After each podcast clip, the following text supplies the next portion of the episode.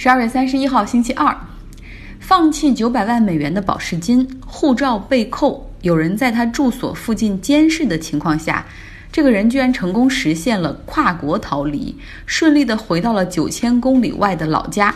这很像电影的桥段，但真的发生了。主角是日产雷诺的前董事长卡洛斯·戈恩，他已经成功的从日本东京回到了老家黎巴嫩。据法国和黎巴嫩媒体报道说，他是乘坐私人飞机从土耳其返回黎巴嫩的。目前，他和妻子正在家中。不同于过去的是，门外多了一些荷枪实弹的保镖。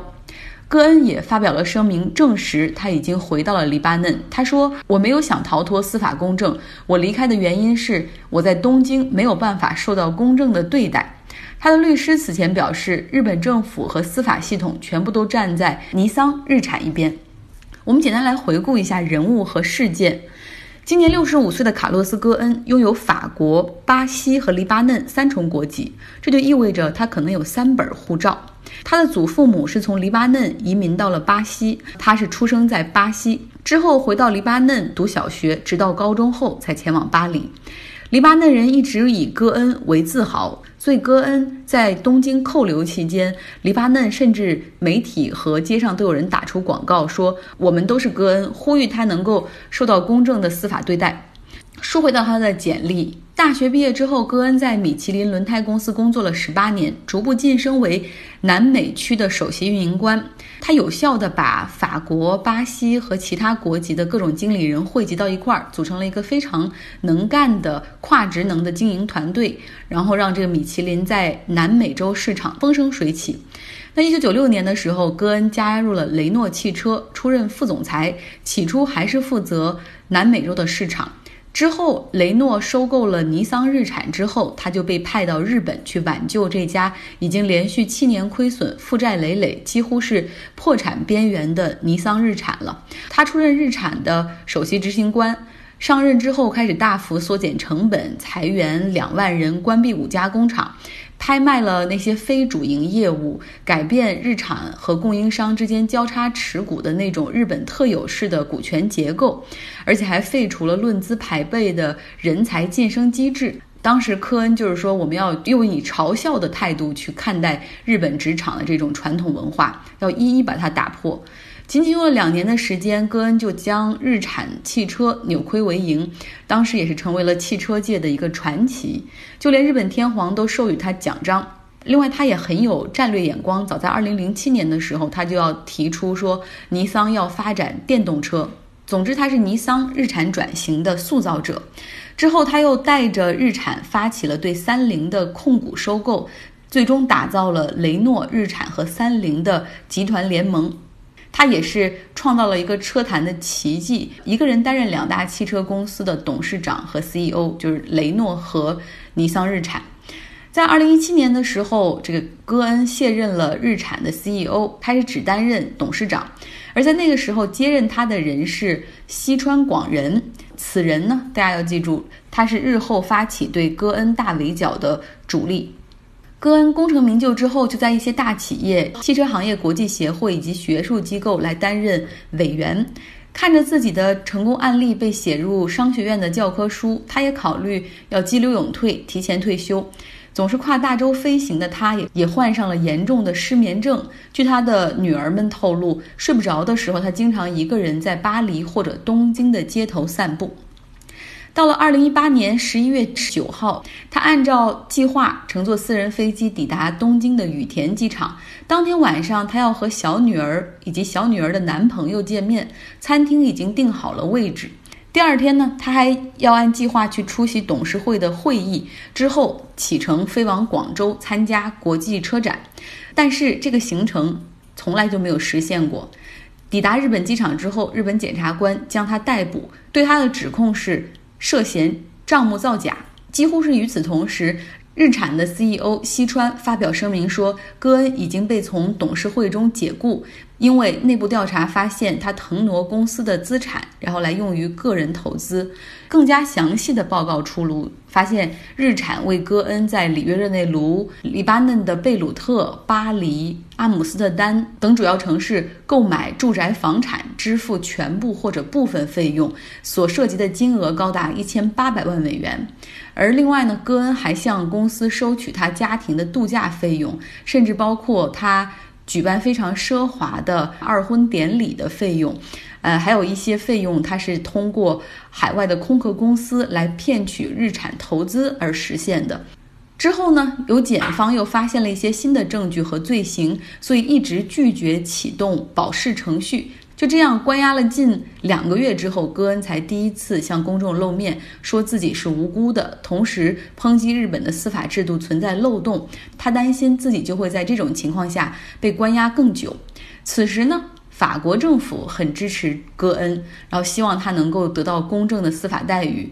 但是雷诺他虽然也支持戈恩，但是考虑到雷诺和日产这种长期的合作关系，所以要求被逮捕的戈恩辞去了雷诺 CEO 和董事长的职务，和他彻底划清了界限。最终在被关了一百零八天之后，戈恩终于在东京法院获得了保释。保释金是九百万美元，约合十亿日元，并且扣留了他的护照证件，同时有非常苛刻的这种假释条件，比如说不得离开自己的住房超过一个晚上，他家门口有摄像头，让这个东京的检察官办公室可以随时来监控访客的情况。另外，他在东京活动的时候，也会有检察官的车辆进行监视和跟踪。科恩呢？这个时候虽然说人身不是那么的自由，但是他这个言论已经很自由了，开始大量的抨击日产和日本检察官。他说，这实际上是日产的一次政变。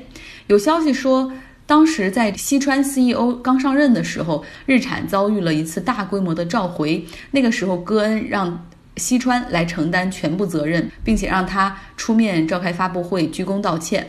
这是两人关系裂痕的开始。而另外的矛盾呢，则是。尼桑的部分技术高管认为，雷诺当年是趁着尼桑股价很低，然后趁虚而入，从而实现了用非常低的成本就可以现在大量的享用尼桑的科技和研发。据戈恩所说啊，反抗雷诺的第一步就是要先把他干掉。当然了，策划这次行动的是日产的 CEO 西川，不过他也很快遭到了戈恩的报复。一位前日产的外籍高管克里斯蒂娜爆出了。西川通过股权增值的计划获得了远超过他应该得到的薪酬数额。那在今年九月十六号的时候，西川也是被迫辞职。外界也把这个转折看成了戈恩的反击战。就当公众视野被一个又一个其他的这种新闻事件而转移开来的时候，大家好像也都快忘了，就还在东京等待庭审的戈恩。结果呢，这个时候他用最出乎意料的方式。逃走了，这一幕戏可能不会这么简单就结束。包括戈恩到底是怎么实现，在几乎是众目睽睽之下，他是怎么走的，还有很多细节，可能媒体会慢慢的挖出来。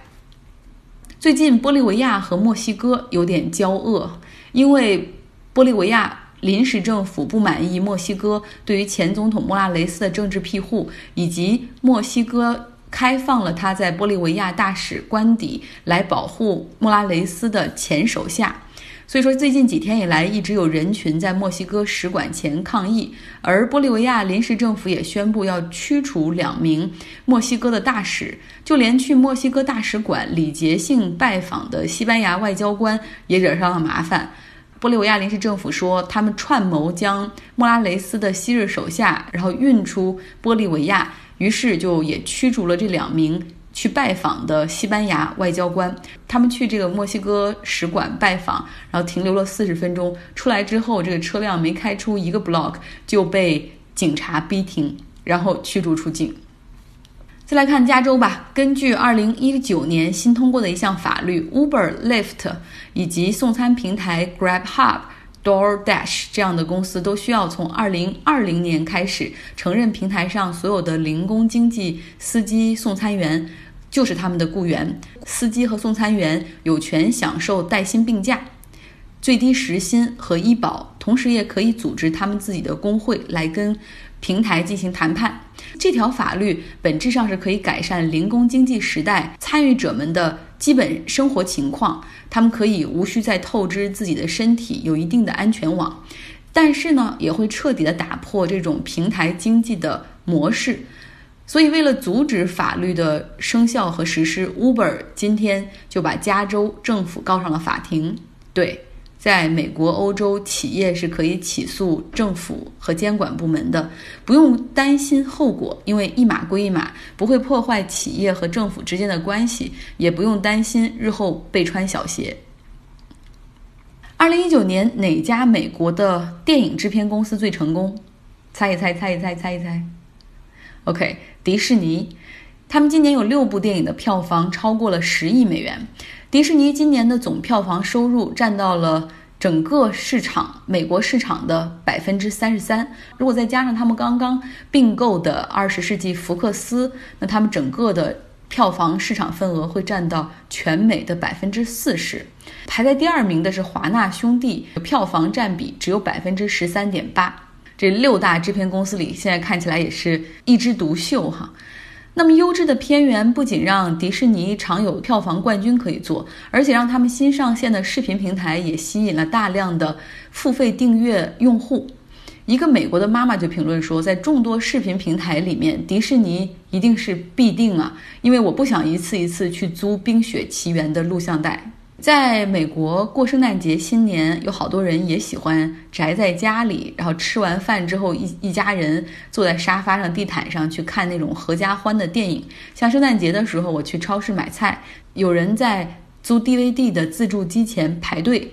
当然了，也有一些家庭早就在电视上安装上了 Netflix，还有亚马逊。像亚马逊，甚至不需要遥控器打字母，然后来选电影，而是可以直接喊 Alexa。来帮我找个电影。关于美国的制片公司的市场份额是怎么样的？有一个图表，大家也可以在我的微信公众号上“张奥同学”里面看到。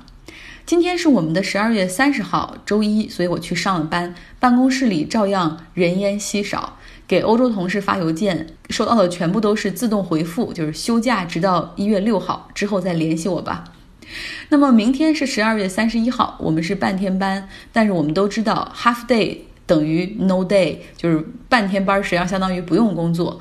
我还在想要去哪里庆祝二十一世纪第二个十年的落幕呢？那么你会去哪里跨年呢？怎么庆祝？明天后天允许我偷懒两天吧。我们二零二零年见，祝大家 Happy New Year，有一个 Great Great Great New Year。